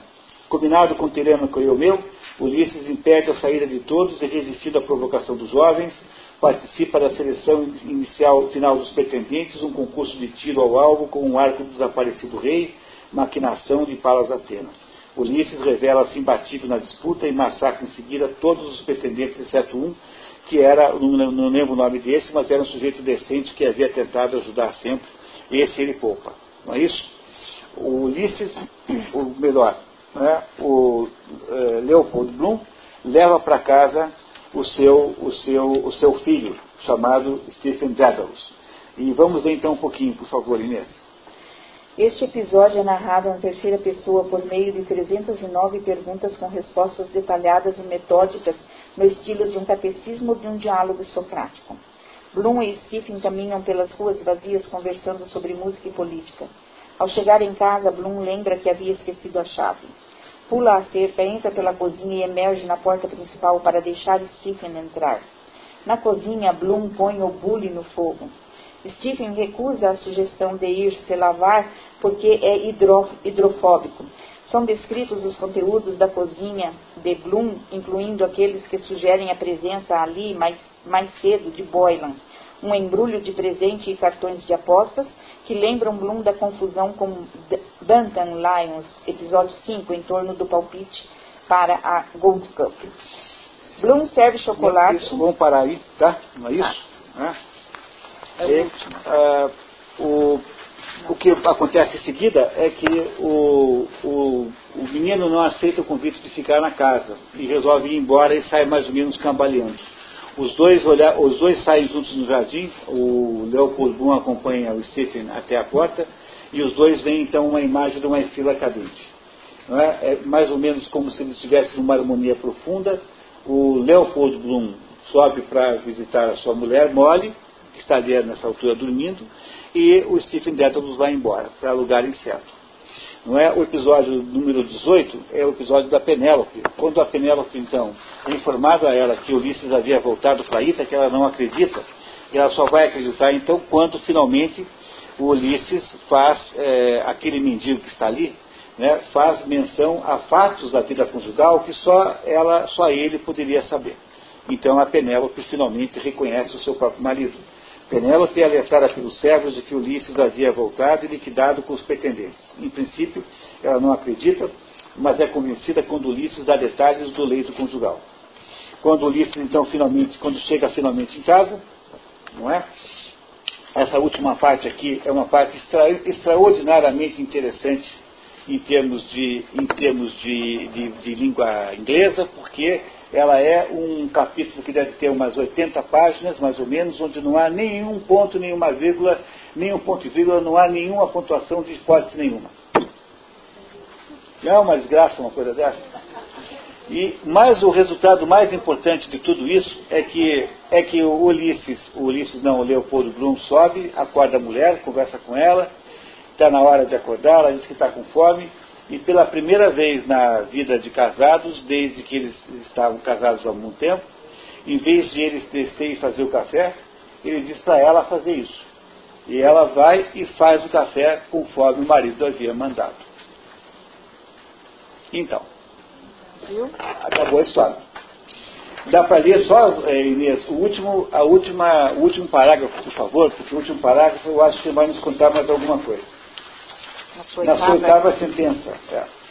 Na sua oitava sentença, Molly dá-se conta de que Bloom nunca a abraça, preferindo beijar selvagemente seu traseiro. Molly considera quão melhor seria o mundo se fosse governado por mulheres em sociedades matriarcais.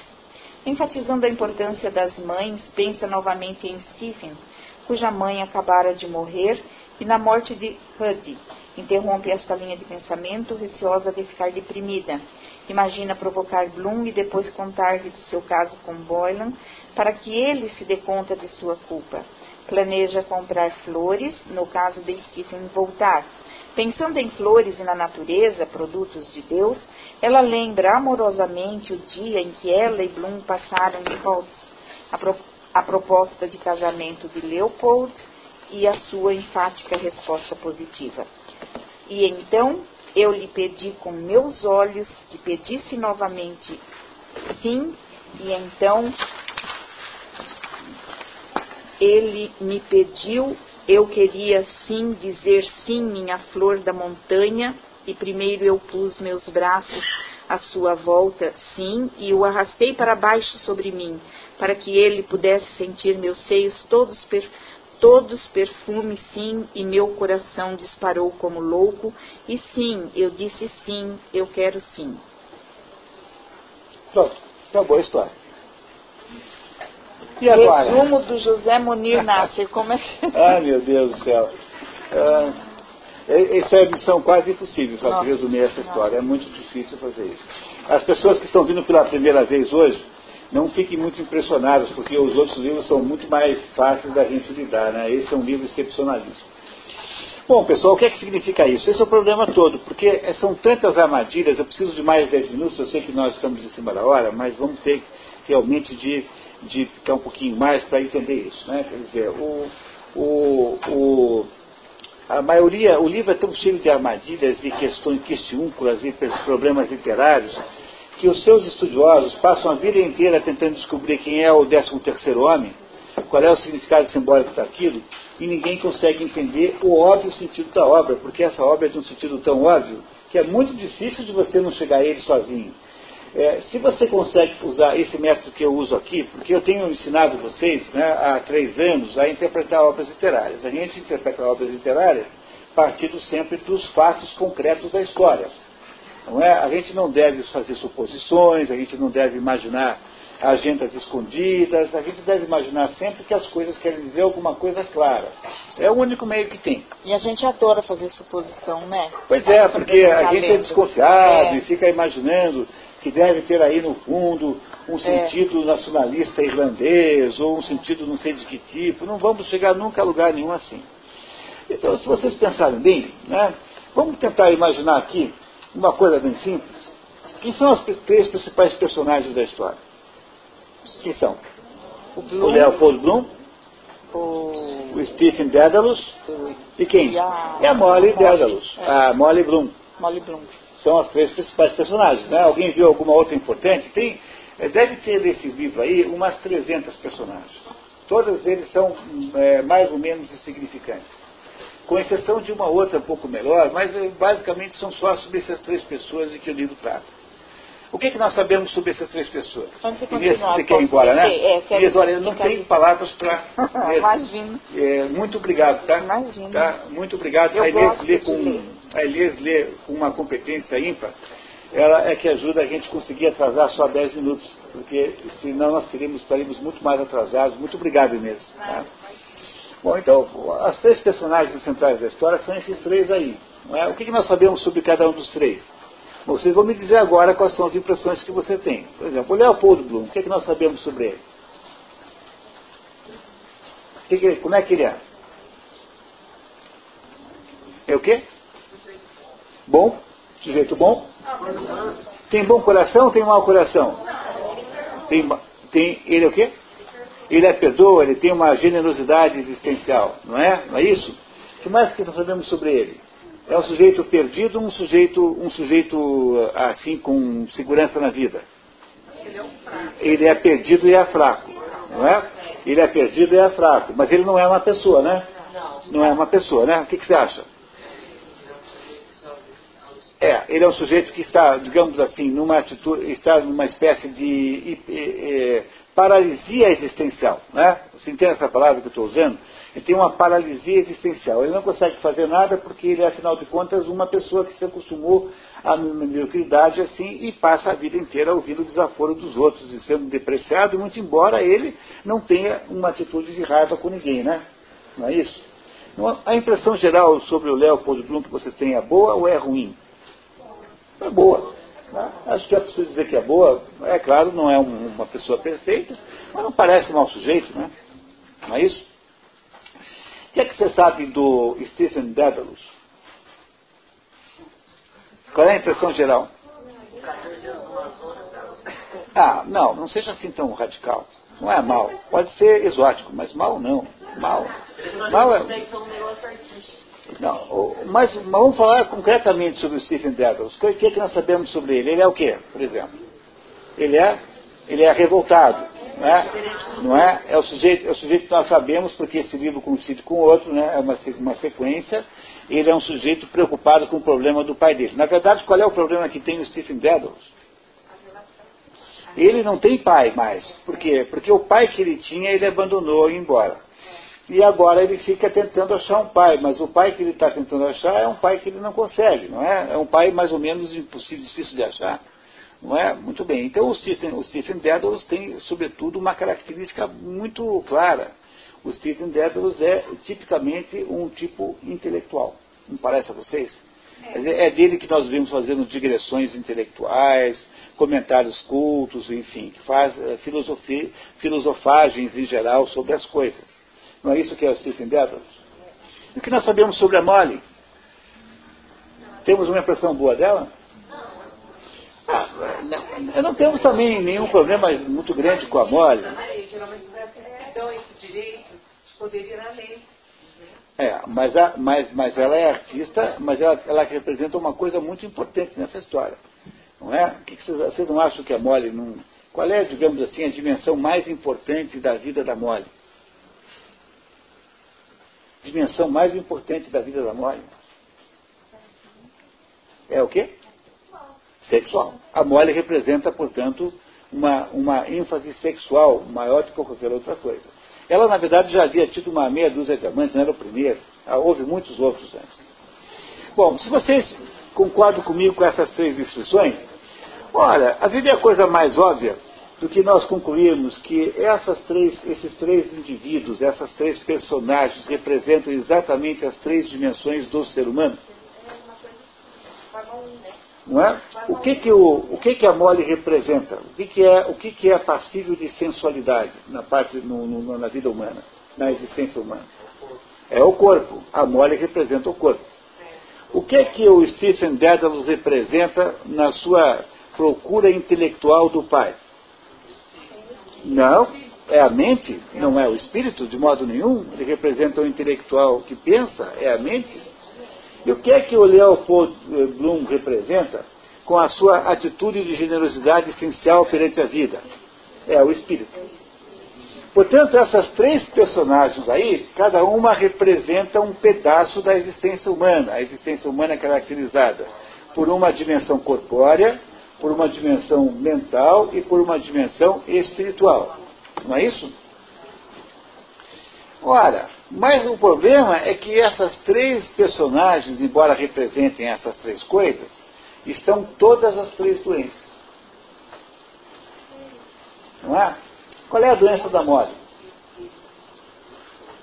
A doença da morte é a luxúria, mas a luxúria não é em si, porque a luxúria é um, mais o, um, luxúria é um sentido de pecado, né? Mas qual é, qual é a doença da mole? Qual é o problema fundamental da mole? Ela, pois é, mas é um outro problema ainda que vocês têm que me dizer. Não, não, não é, é, O sexo é mais ou menos a consequência da doença que ela tem.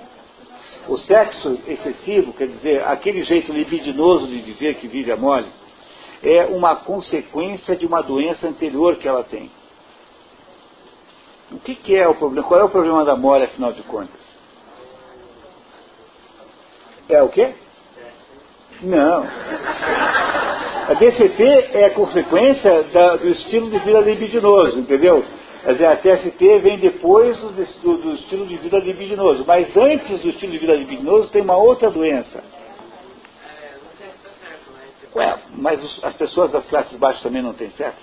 Não, mas eu falo assim, tipo assim, ela, ela, Pessoal, peraí, não, não, olha bem para a situação com toda a concretude assim da situação. Qual é o problema da mole que representa o corpo? Falta do quê? Não, falta não é carinho do marido, falta de um espírito que a controle, porque o corpo sem controle de cima. Se o Leopold Bloom não controla a mulher, o que, que ela faz? Ela fica tendo casos por aí. Não é? Ou seja, o que que, qual é o problema da mole? O que, que é a mole? A mole é o corpo sozinho vivendo em torno de apenas dos seus próprios impulsos, que são os impulsos corpóreos. O que, que ela é? Ela é uma mulher que fica na cama até as 10 da manhã depois ela vai transar com o amante. Depois ela, né, depois ela espera o marido voltar, no dia seguinte ela pede o café da manhã. Quer dizer, ela é o corpo solto, sem a possibilidade de controle espiritual. Quando você compreende que esse é o problema da mole, você compreende automaticamente o problema do, do, do, do, do próprio Leopold Bloom.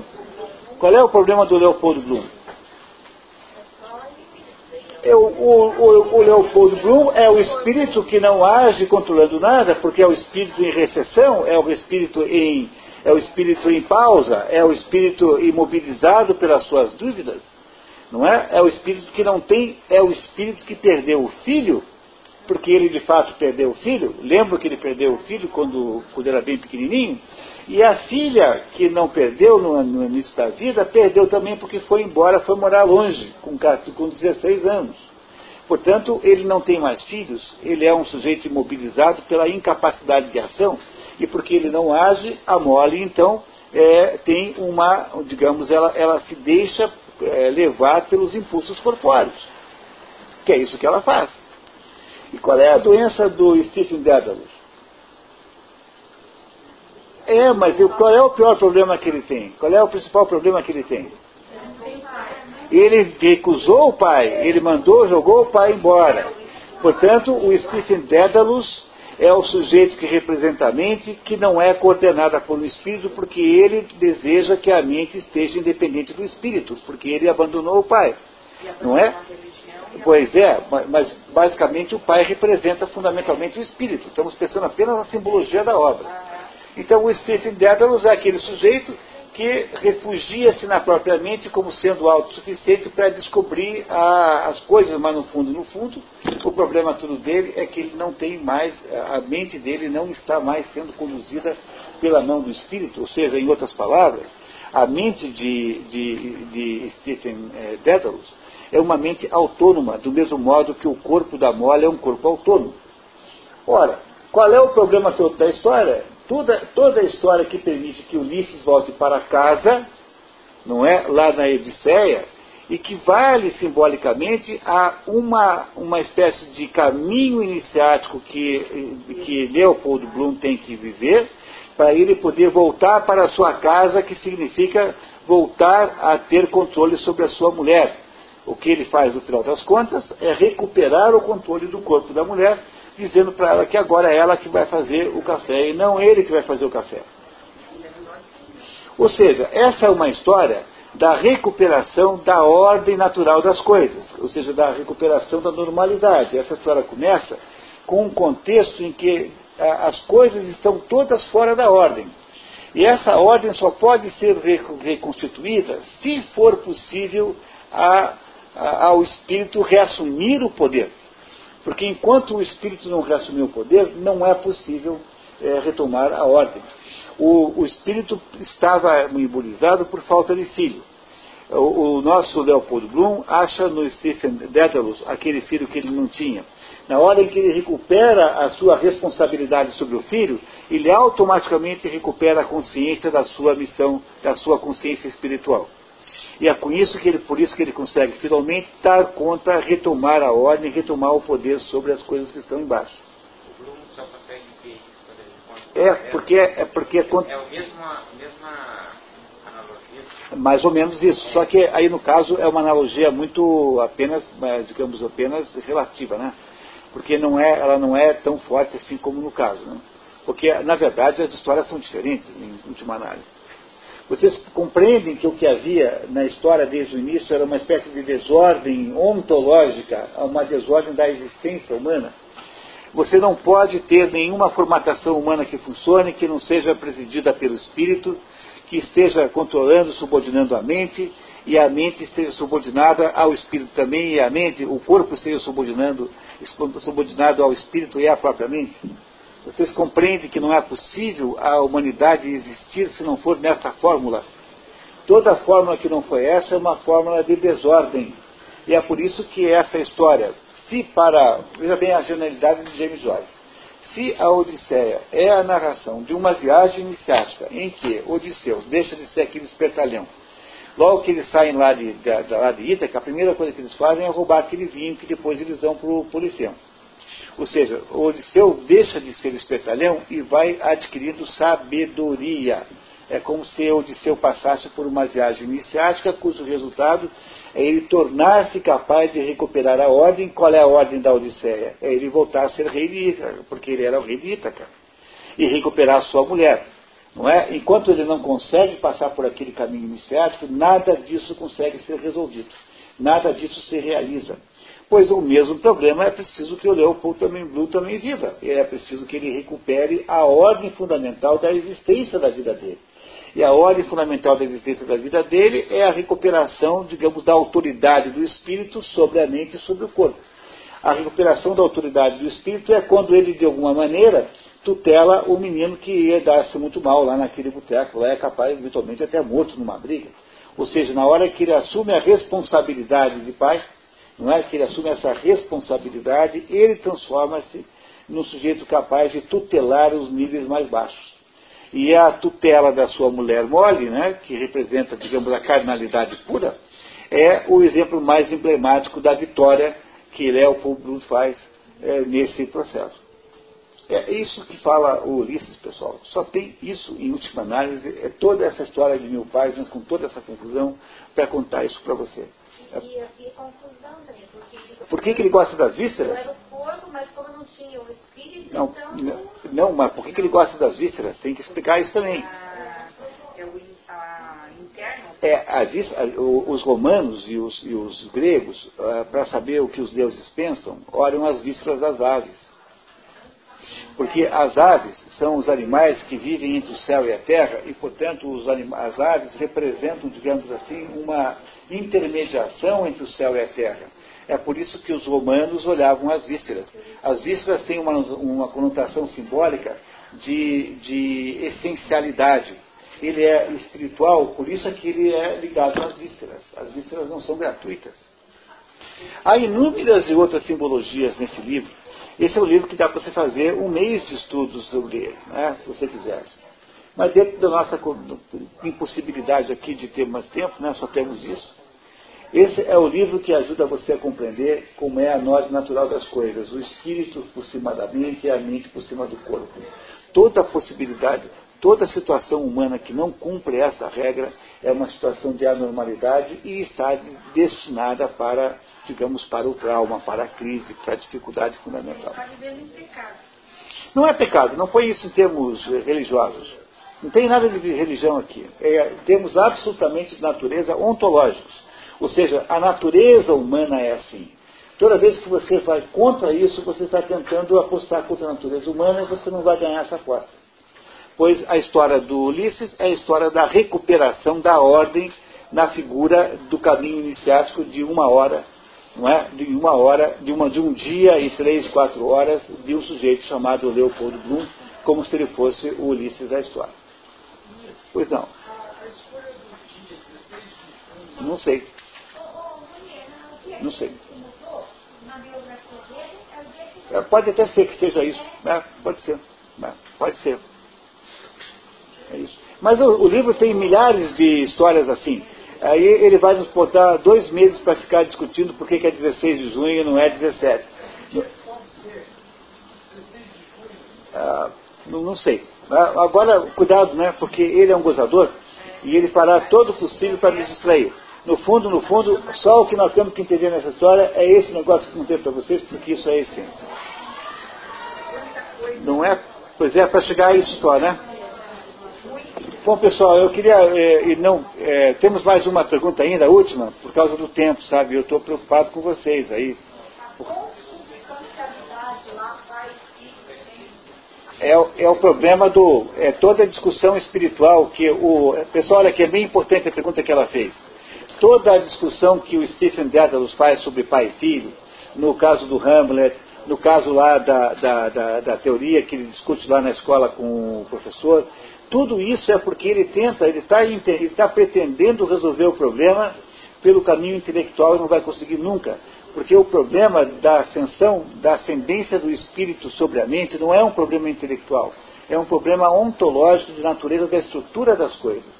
Ele é aquele sujeito intelectual, que é o intelectual moderno, que acha que a sua mente vai tentar descobrir todos os segredos desse negócio, é, exercitando então modelos filosóficos e coisas assim, quando na verdade ele precisa apenas sujeitar seu espírito. É a única coisa que ele tem que fazer é deixar o pai redescobri-lo, é permitir que o pai tome conta dele. Quando ele se recusa a ficar na casa dos Débitos, está se negando a fazer isso. Portanto, o, próprio James Joyce abre a possibilidade para o terceiro livro, que é Finnegan's Wake, em que ele tentará resolver finalmente esse problema. Temos aí, estamos falando de um, de um autor de uma profundidade extraordinária, pessoal, e que esconde o jogo atrás desse joguinho de palavras muito bem feito, mas do qual nós temos a capacidade de nos é, desviarmos.